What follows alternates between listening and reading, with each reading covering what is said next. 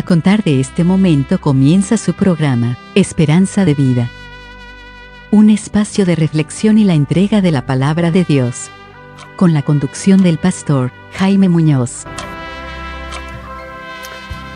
Hola, estamos muy contentos una vez más de contar con su sintonía y aquí estamos nuevamente para presentar la verdad de parte de Dios. Nos sentimos tan responsables delante de Dios frente a sus almas y por esto le hablamos la verdad sin nada que esconder. Tal como el Señor Jesús lo dijo, nosotros también estamos haciéndolo. De no ser así, dejaríamos de ser fieles a Dios y nos meteríamos en un tremendo problema. Por esto me admira que estos hombres engañen a las almas. Y Dios dice en la Biblia que van a haber engañadores, que van a haber hombres que engañen y que traten de mostrarle un camino errado lo que me admira es que el hombre no se preocupa, el ser humano, de saber si estas cosas son así. No las comprueba con la palabra de Dios. Mi amigo, la Biblia es la verdad de Dios. Y si tú quieres conocer la verdad de Dios, la vas a encontrar en la Biblia y no en la boca de los hombres. Así que estamos contentos una vez más de contar con tu, tu sintonía y esperamos que el Señor les bendiga en el día de hoy porque hoy día tendremos un muy buen programa. ¿Sabe de qué vamos a hablar hoy día? Vamos a hablar del dinero. Vamos a hablar de la piedad. Que son dos cosas que muchos no la entienden y muchos dicen que el dinero sucio es cochino. No, el dinero no es sucio ni es cochino. El amor al dinero, eso es suciedad. Pero el dinero no es sucio. Si tú lo sabes administrar bien, la bendición es que Dios te da. Y me acompaña mi querido hermano Renato una vez más en este día. Hermano Renato. Sí, así es. Un gusto de saludar a todos nuestros auditores. Encantado, como siempre, de estar aquí y compartiendo con ustedes estos momentos tan valiosos, tan importantes. Siempre en el día tenemos, hacemos tantas cosas que no nos dejan nada. Tenemos, eh, además de los temas familiares, ¿no es cierto? Y de los gustos, etcétera, etcétera. A veces gastamos tanto tiempo en diversión y está bien divertirse pero son muchas veces eh, tiempos perdidos que no nos dejan ningún crecimiento, ningún enriquecimiento. Entonces, por eso estamos tan contentos de saber que nos están escuchando y que pueden aprovechar parte de su tiempo para conocer la palabra del Señor, lo que el Señor quiere, cómo el Señor quiere que vivamos. Él, no, él tiene un plan para cada una de las cosas y para cada uno de los minutos y segundos de nuestra vida. Y cuando estamos alineados con la voluntad del Señor, nos va bien, pues, hermano. Entonces, Exactamente. qué rico saber que están acá escuchándonos nuevamente. Así que, bueno, hoy día, como dijo mi hermano, vamos a hablar de un tema también sensible, que mucha gente rehuye, o que mucha gente se aprovecha de la ignorancia del pueblo cristiano para predicar evangelio de la prosperidad y decirle a la gente que se va a hacer rica por medio de la fe, lo que es obviamente un tremendo engaño. Hoy día el tema va a ser desarrollado como corresponde y como siempre a la luz de la palabra. Amén. Les eh, reiteramos que estamos siempre a, a, la espera y muy contentos de que nos escriban lo que pueden hacer a la casilla de correo contacto arroba esperanzadevida.cl. Ahí queremos recibir sus comentarios y también queremos recibir las solicitudes de ustedes para poder tratar diferentes temas en la medida de que vayamos avanzando en el tiempo. Así que anunciado ya lo que vamos a estudiar hoy. Eh, hermano, a lo mejor usted tiene alguna cita bíblica para poder eh, citarla, para poder nombrarla, para que mientras tanto nuestros auditores busquen la Biblia, Sí. para que estén preparados, hermano. La primera carta del apóstol San Pablo a Timoteo, la primera carta, el- del versículo 7 a 9. Y más abajo, ¿Alguna otra? Sí. sí, ahí mismo en 1 Timoteo, el capítulo 6, ¿ya? comenzando del versículo 6 hasta el versículo 9. Aún podemos leer hasta el 10. Sí, yo creo que hasta el 10. Del 6 hasta el 10. Bueno, hermano. Porque son los temas que vamos a tener para hoy día. Vamos a, hacer- a desarrollarlos. Vamos entonces a escuchar un tema y de ahí regresamos con la lectura bíblica. Muy bien, gracias.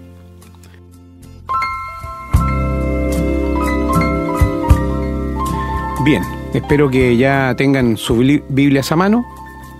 Vamos a lectura entonces a la palabra en la primera carta a Timoteo, capítulo 4. Vamos a partir en el versículo 6. y vamos a leer hasta el, hasta el versículo 11. Dice la palabra, si esto enseñas a los hermanos, serás buen ministro de Jesucristo, nutrido con las palabras de la fe y de la buena doctrina que has seguido.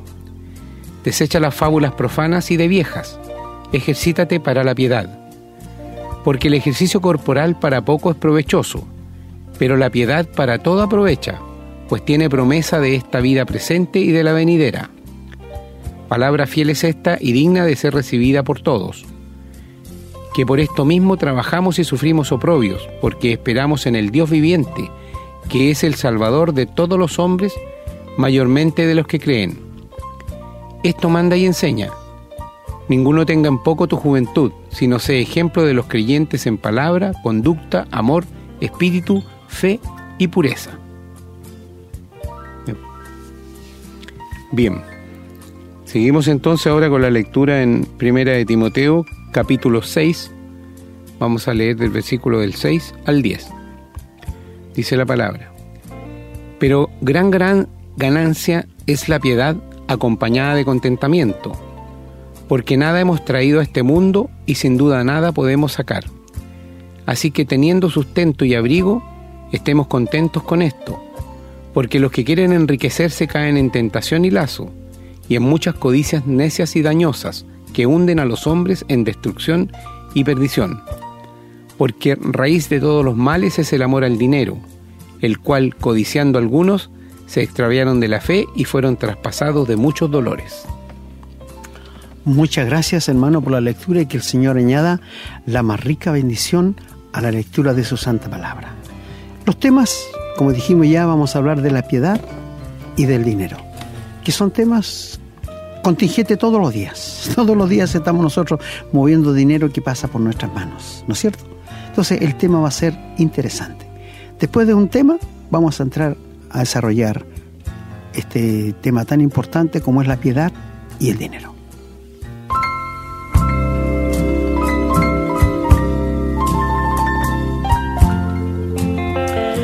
Bueno, queridos hermanos y amigos, el dinero juega una parte muy principal en todo índole de la vida, sea clase alta, clase media o clase baja, el dinero siempre juega un papel preponderante en nosotros. Y el problema no es el dinero, sino es el amor al dinero. Y estas cosas muchos la usan como un escudo. Aquellos que tienen grandes riquezas ponen como una muralla para no aceptar nada de parte de Dios, porque el dinero para ellos es su Dios. Realmente eso. Pero antes del dinero yo quiero hablar de la piedad. Queridos amigos y hermanos, si alguien le preguntara a usted qué es la piedad, ¿qué sería su respuesta? Yo recuerdo años atrás, en una iglesia en Iquique, eh, le redejé una hoja en la mano a cada persona que estaba presente allí, con un lápiz, y le dije que pusiera qué es la piedad para ellos. Fue lo único que les pregunté. ¿Sabe? Para sorpresa mía, nadie, escuche muy bien, nadie supo qué es la piedad. Así que si tú no sabes, yo no me voy a sorprender ¿Qué es la piedad? Nosotros hablamos cuando una persona es muy buena, es muy acercado a Dios, decimos que es un, hombre piadoso o una mujer piadosa, ¿no es cierto? Y cuando un hombre es malo, una mujer es mala, trata a todos como animales, decimos que es una mujer que no tiene piedad, ¿no es cierto? Pero esto es lo que Dios dice, no, esto no tiene nada que ver con esto. Amigo, la piedad, escucha bien, es todo lo que tiene que ver con la persona de Dios. Esa es la piedad. Por esto Pablo dice aquí a su hijo la fe Timoteo, ejercítate para la piedad. Es decir, que siempre estés en un ejercicio con las cosas de Dios, para que crezcas. Porque tú sabes, ahora hay tantos gimnasios y los jóvenes, las señoritas van allí a hacer ejercicio para lucir cuerpos buenos, bonitos, y no es malo esto no es malo, pero sabes, en el fondo los cuerpos igual se van a envejecer. es algo que el ser humano no puede parar, ¿verdad?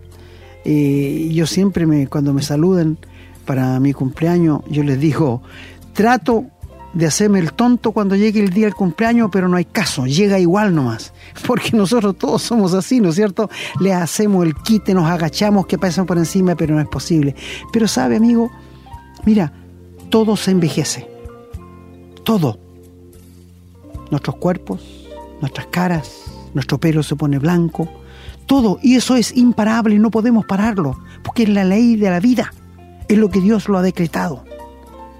Pero dice Pablo, ejercítate en la piedad, porque el ejercicio corporal para poco es provechoso, claro, porque tiene esperanza en esta vida nomás.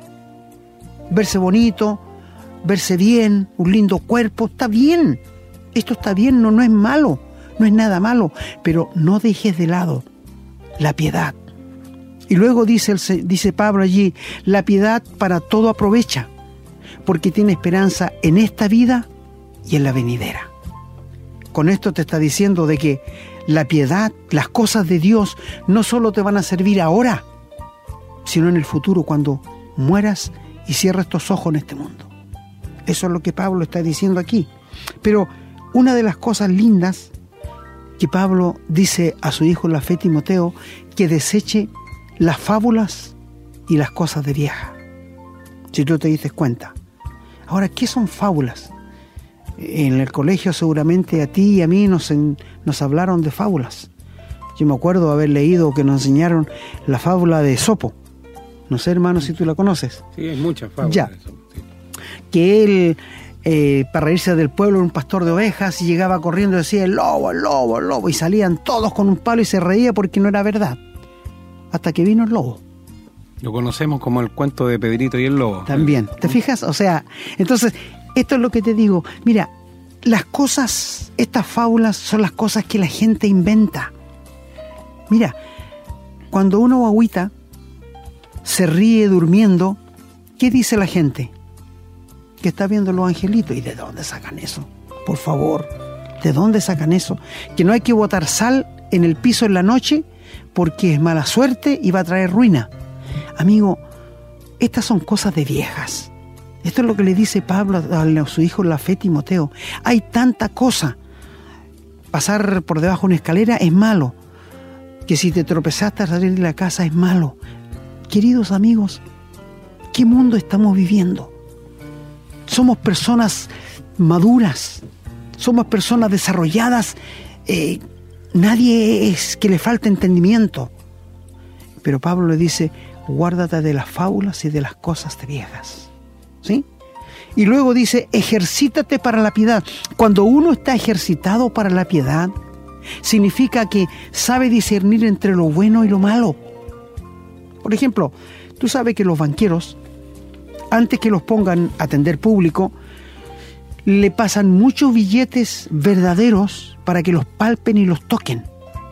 Y pueden estar un día entero palpando billetes antes de ponerlo para atender público. Entonces, ¿por qué no le ponen para que palpen billetes falsos? No, porque no sería eso la solución. Entonces, cuando ellos les pasen billetes falsos, han tocado tanto billete verdadero que el falso lo van a palpar inmediatamente. Es lo mismo cuando uno se ejercita para la piedad. Ejercitarse para la piedad es estudiar la Biblia, es estudiar las cosas que convergen con la persona de Dios, del Señor Jesús, del Espíritu Santo.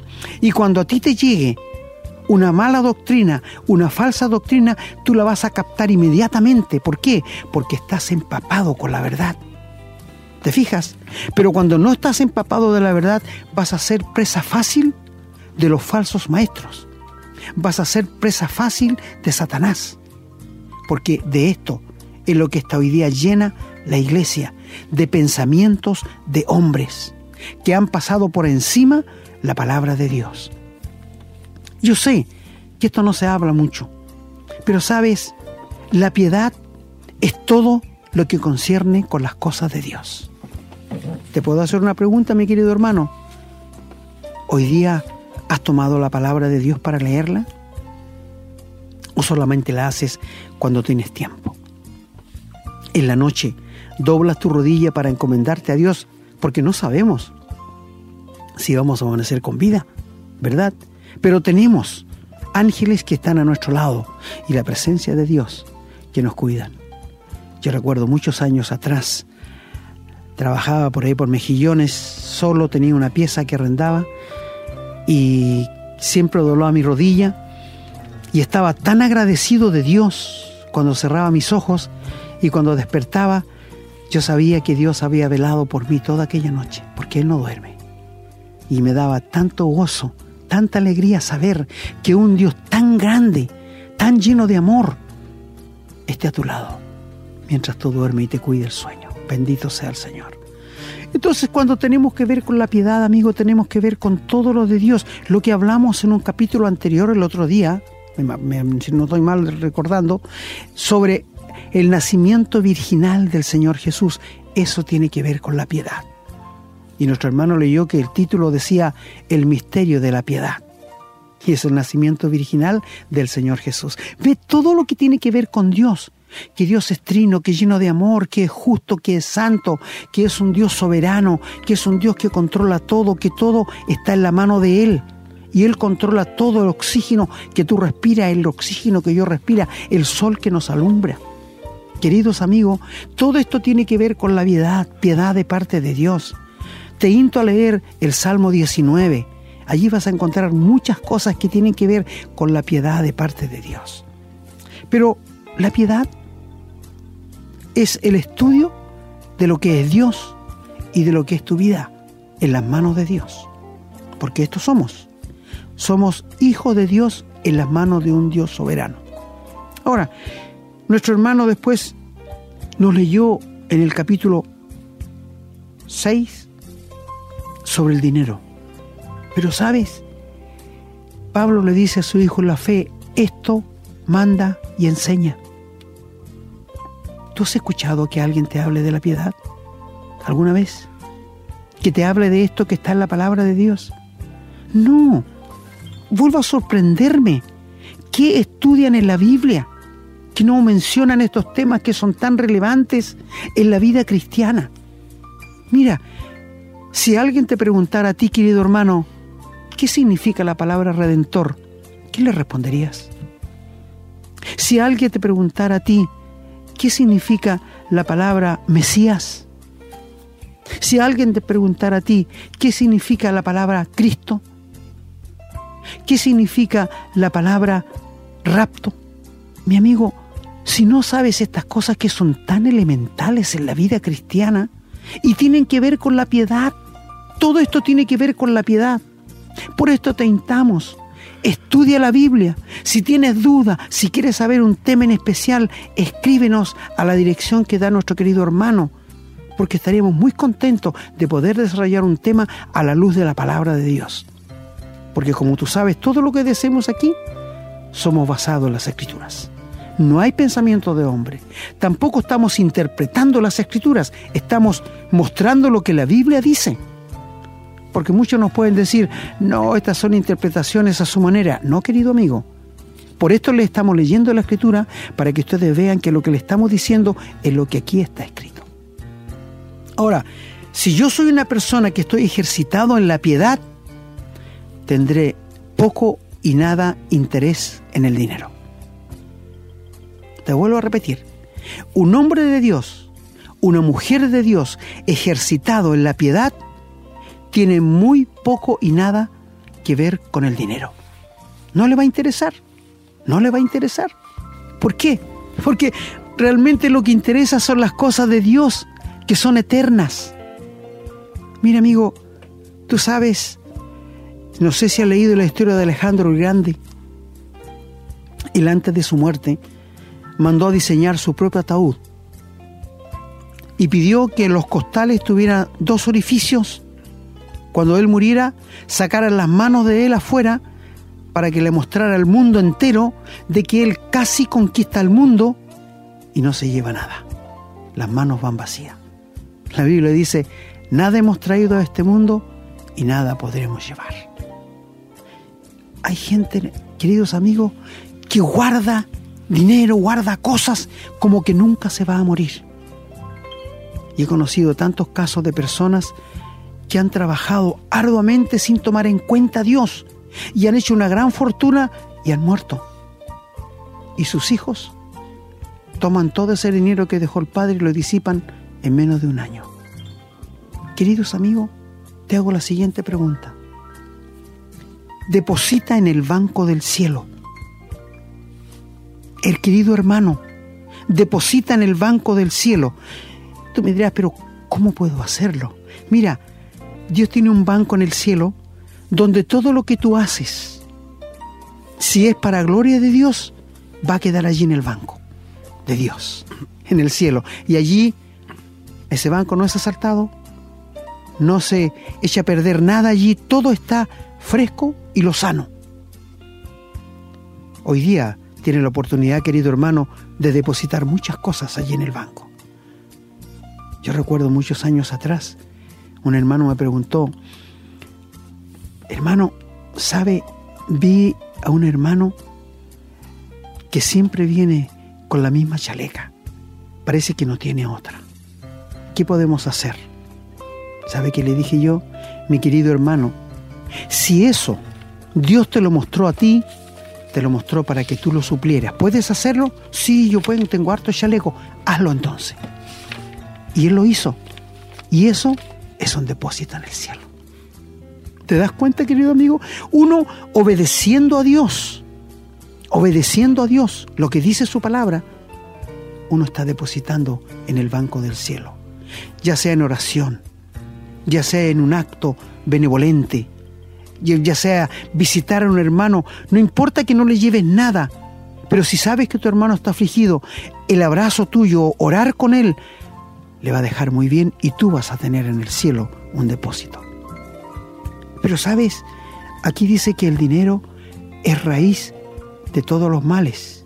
No, no dice esto. Dice el amor al dinero. Fíjate bien en el texto, porque muchos lo mencionan mal. Y ellos dicen que el dinero es raíz de todos los males. No, no, no, no, no. Es el amor al dinero. Es el amor al dinero. No sé, amigo, cómo es tu caso. Quizás tú me dirás, bueno, yo no me preocupo porque yo no tengo tanta plata. Bueno, bendito sea el Señor, porque dice que teniendo sustento y abrigo, estemos contentos con esto. Porque lo demás ya uno cae en descrédito y en lazo del diablo. Y menciona que muchos creyentes, he conocido cristianos, verdaderos amigos, que se han puesto tan trabajólicos, que han dejado a un lado a Dios y han prosperado mucho y tienen mucho dinero, pero ya no toman en cuenta a Dios. ¿Te fijas el engaño del diablo? Si hablo a personas que aman el dinero, tengan cuidado, porque el dinero es el raíz de todos los males. Con dinero se compra todo.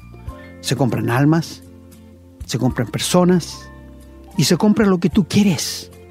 Pero sabe, amigo, lo que no se compra es el perdón, la paz, el gozo, la vida eterna. Y bendito sea Dios de que si tú no sabes leer, querido amigo, no te preocupes. ¿Sabes qué dice la Biblia? Que la fe viene por el oír y el oír la palabra de Dios. Así que si tú no sabes leer, pídele a alguien que te lea la Biblia o ve a una iglesia donde se lea la Biblia, donde hablen de Dios, donde hablen de Jesucristo. Yo sé, queridos amigos, que las personas que son católicos dicen que no hablan mucho con nosotros porque nosotros no creemos en la Virgen María. Yo le dije un día a un sacerdote, mire, yo creo en la Virgen María, pero no más allá de lo que dice la Biblia.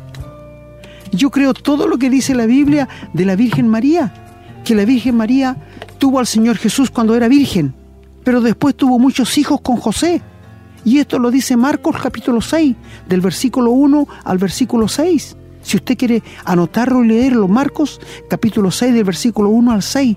Y ahí va a encontrar, menciona por lo menos cuatro nombres de sus hermanos y hermanas, que no sabemos cuántos hijos fueron.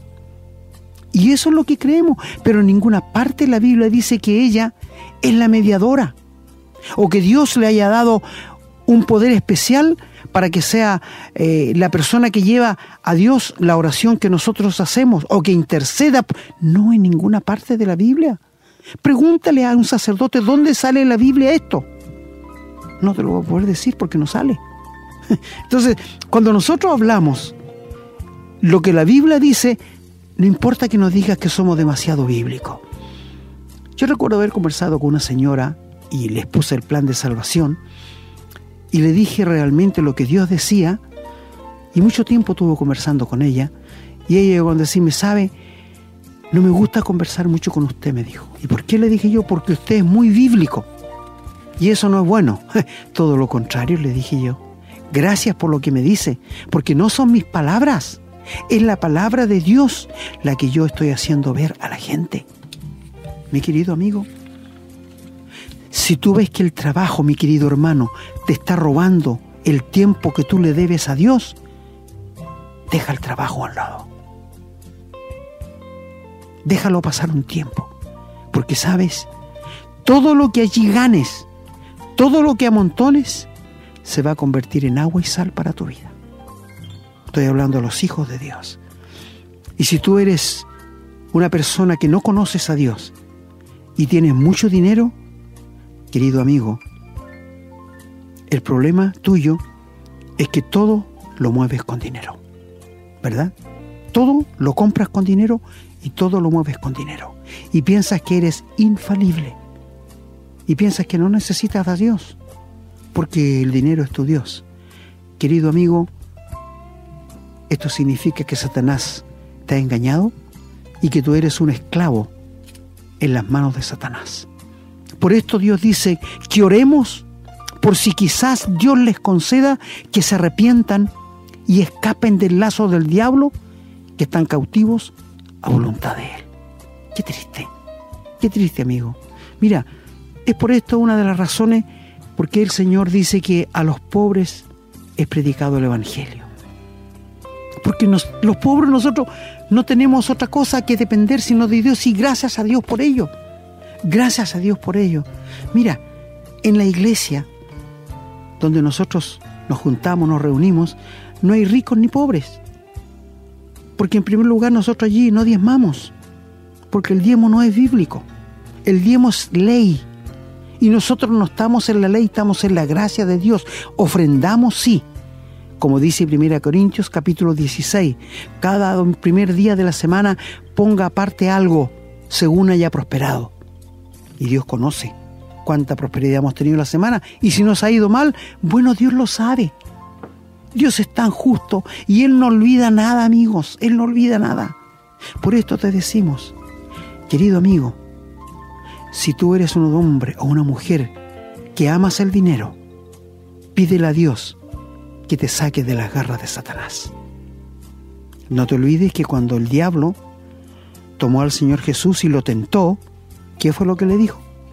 Le mostró todos los reinos del mundo y le dijo, todo esto te lo daré porque a mí he sido entregado y al quien quiero se lo doy. Por esto te digo, los juegos de azar, el loto y todo el montón de juegos de azar están en la mano del diablo. Ningún creyente debiera jugar a estas cosas. Porque sabes, Dios nos dijo con el sudor de tu frente, comerás todos los días de tu vida. Polvo eres y al polvo volverás. Mi amigo, Satanás tiene todo esto en sus manos. Y a mí me sorprendería que un verdadero hijo de Dios estuviera jugando algún juego de azar. ¿Sabes por qué? Porque allí no está Dios del diablo. El diablo que controla todo esto, como el horóscopo, como las cartas que hablamos el otro día del tarot, como todos los brujos, los adivinos, todos están siendo controlados por el diablo. Y esperamos que tú no te enredes con ello. Mira, leí una historia tan triste de un caballero que enfermó de cáncer. Tenía tres hijos, adultos ya. Y a su pie de su cama él tenía un cuadro con el texto de Juan 3:16 que decía, porque de tal manera amó Dios al mundo, que ha dado su Hijo unigénito para que todo aquel que en él cree no se pierda, mas tenga la vida eterna.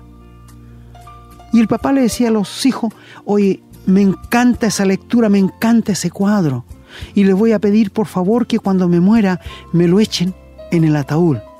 Bueno, los hijos pensaban, mi papá es muy religioso, porque a él le gusta lo que dice Dios allí en Juan 3:16. Este fue el pensamiento de los hijos. Pero el caballero miraba todo el día el cuadro que lo tenía a los pies en la muralla colgado. Murió el caballero. Y los hijos dijeron, bueno, tenemos que hacer la voluntad de nuestro padre. Pero el cuadro era grande, no caía dentro del ataúd. Entonces un hijo dijo, bueno, hagámoslo tira y lo enrollamos y se lo ponemos como pergamino. Y cuando hacen tira atrás para ver el cuadro, estaba lleno de dólares. Estaba, habían miles de dólares en el cuadro. No era la palabra de Dios que le llamaba la atención, sino el dinero que él quería llevarse a la tumba. Oh, yo sé que en México, amigo, son tan diabólicos.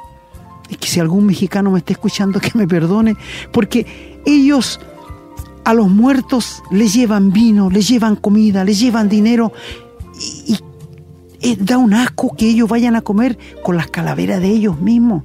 ¿Cómo no se van a enfermar? Querido amigo, mira, este cuerpo que tú y yo tenemos es una caja. Nada más. La perla que hay adentro se llama alma. Y eso vale para Dios. Porque este cuerpo está condenado cuando Cristo murió en la cruz, condenó el pecado en la carne. Y este cuerpo tiene que ser destruido para que de paso a un nuevo cuerpo a los que somos hijos de Dios. Te pregunto, ¿estás ejercitándote la piedad cada día? ¿O estás dejándote llevar por el amor al dinero? El dinero no es malo si tú lo sabes distribuir bien. El dinero no es malo si tú lo sabes gobernar bien. Lo que pasa, yo he conocido muchos conocidos, amigos míos, que no han tenido nada, pero cuando llegan a tener muchas riquezas ya no reconocen a ninguno de sus antiguos amigos. ¿Y sabes por qué? Para que no le pidan dinero prestado. ¿Tú sabes que la Biblia dice que el rico no duerme porque piensa que le roban? No duerme tranquilo, no vive tranquilo, mientras el pobre que no tiene nada duerme tranquilo porque no tiene nada que le roben. ¿Ha pensado en esto? La Biblia dice que es un mal muy doloroso, de que el hombre trabaje toda su vida y se esfuerce toda su vida por juntar dinero y muere. Y sus hijos toman su dinero y lo despilfarran en un mes. Amigo, ¿sabes qué es lo importante? La piedad, lo que tiene que ver con Dios.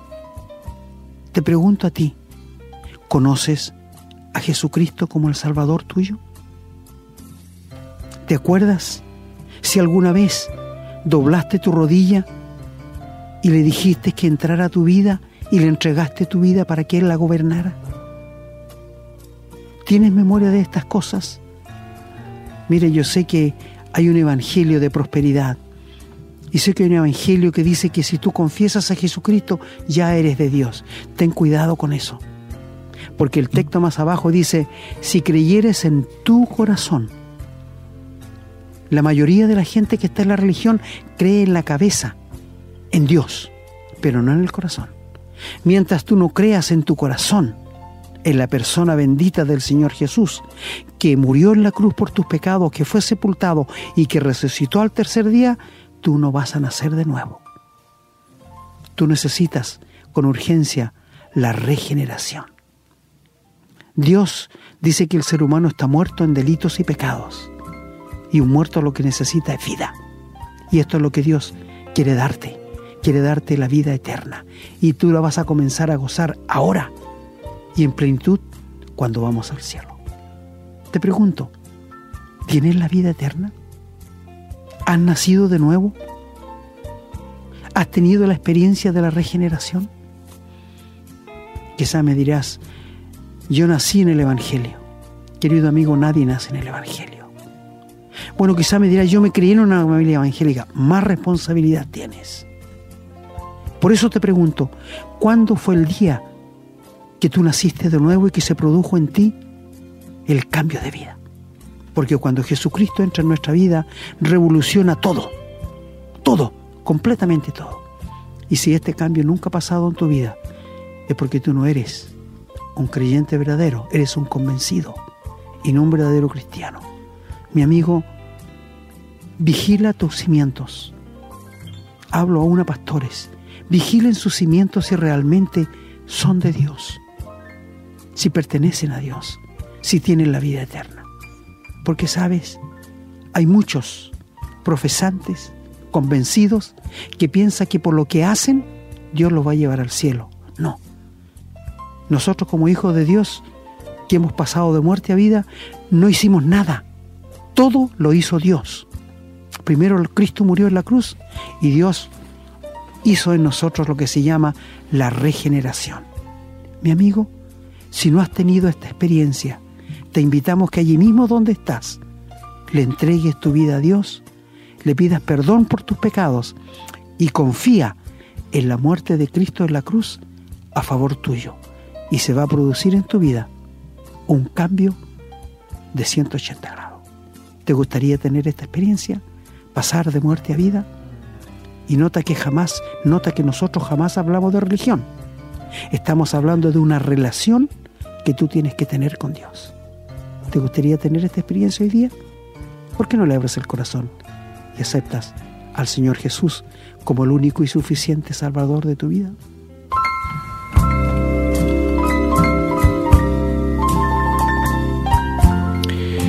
Bueno, hermanos, me, he quedado pensando. Bueno, siempre las palabras del pastor Muñoz me hacen pensar mucho, también he aprendido harto, hermano, estoy muy agradecido de, de sus enseñanzas. Pero estuve pensando ahí sobre la piedad y sobre el dinero también. Empaparse de la verdad, empaparse de todo lo que tiene que ver con Dios es lo que a lo que se refiere la piedad y obvio debe ser una meta de los cristianos no podemos ser tibios. La escritura dice que si somos tibios el Señor nos vomitará de la boca. No podemos ser tibios, hermano, realmente. Hoy hay, una, hay un cristianismo generalizado que es tibio y, a lo mejor hasta menos que tibio. Por eso que nos hemos sentado usted, lo hemos conversado, hermano, que parece que la gente que se va a salvar va a ser mucho menos de la que se cree. Muchos profesan tener esta fe, ser cristianos, no hablemos de lo que ya hablan de la religión, hablemos de los que profesan tener la fe, pero que verdaderamente la tengan. Yo no soy Señor, no soy el Señor para juzgar a nadie, pero como el Señor dice, por los frutos los conoceréis. Y, y da temor, da temor, hermano, ver esta ligereza con que tomamos la piedad, las cosas del Señor. Cada día vivimos como si esto fuese una noticia más, como si fuese una parte más del día sin considerar que el Señor está viviendo en el cristiano y que todo lo que hacemos tiene que ser con miras a lo que a, lo que significa tener al Señor viviendo en uno. Bueno, usted dijo que nos critican de repente por ser muy bíblicos, que lo han criticado.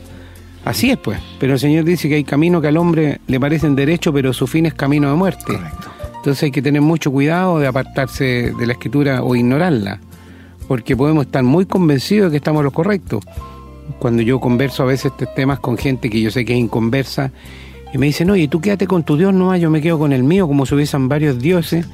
Es como una tremenda puñalada, y uno dice, ¿vale la pena realmente seguirle hablando a esta persona del Señor cuando lo está rechazando tan abiertamente, convencida de que su verdad es la verdad por la ignorancia que tienen? Entonces, bueno, la verdad es que eso a mí me ha descolocado muchas veces, hermano. Por eso que escuchaba que es tan importante entender lo que significa ser piadoso, conocer al Señor en profundidad. Tenemos que tener claro que el Señor no cambia, que el Señor es el mismo ayer, hoy y siempre. Bueno, y con respecto al, al otro tema, el tema del dinero, en realidad el dinero es el Dios de día. El Señor ha quedado de lado, postergado, Señor por el, por el dinero, lo que es una, una tristeza profunda.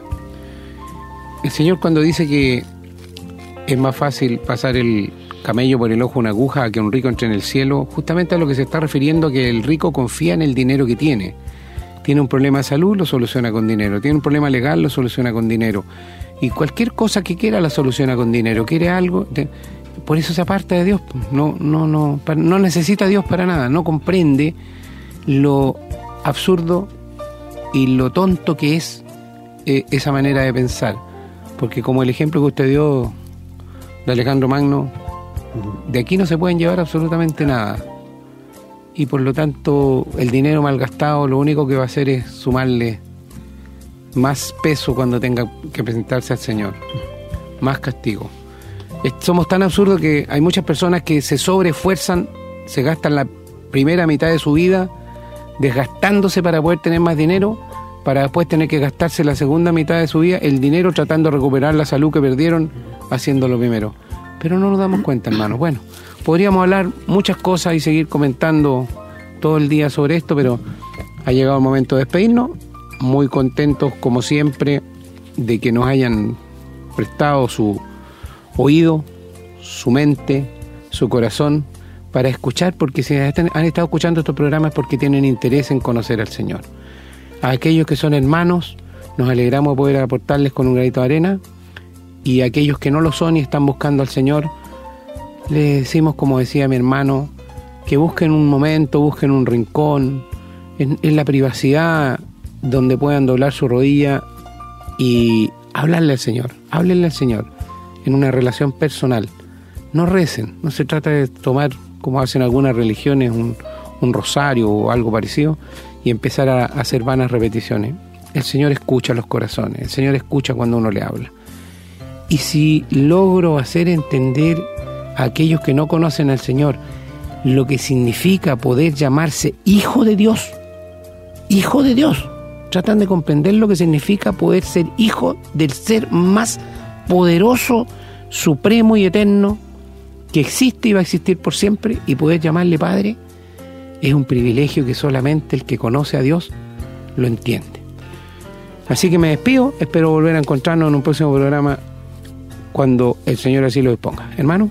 Gracias hermano, muy buen comentario y en realidad eh, nosotros queremos ver realidad de la vida de la gente, no profesiones. Queremos ver realidad porque no queremos que se condenen. No queremos que despierten en el infierno. Queremos que despierten en el cielo. Por esto el Señor dijo, esforzaos a entrar por la puerta porque muchos procurarán y no podrán. Y no podrán. ¿Y sabes por qué? Porque no quieren soltar la carga que llevan. Para poder convertirse al Señor tiene que votar todo y confiar en la justicia de Dios. Estamos contentos una vez más que hayas puesto atención a la palabra de Dios y como siempre te decimos, cualquier duda, cualquier cosa que quieras saber de la palabra de Dios, estamos dispuestos a ayudarte. Que tengan un lindo tiempo en el día de hoy. Hermano, antes de irnos, ¿se imagina el impacto y la tristeza que se va a producir en aquellas personas que cuando se enfrenten al Señor lleguen y le digan, Señor, Señor, Señor, les diga, apartados de mí que no los conozco? Pero Señor, si en tu nombre hicimos esto, en tu nombre... Fuera, no te conozco. Uh, qué terrible, hermano. Eso va a ser un golpe muy fuerte. Ni siquiera imaginar. bueno, correcto. Nos estamos encontrando nuevamente cuando Dios así lo disponga. Hemos presentado su programa, Esperanza de Vida, un espacio de reflexión y enseñanza para la vida cristiana. Nos gustaría volver a contar con su sintonía. Que tengan un muy buen día.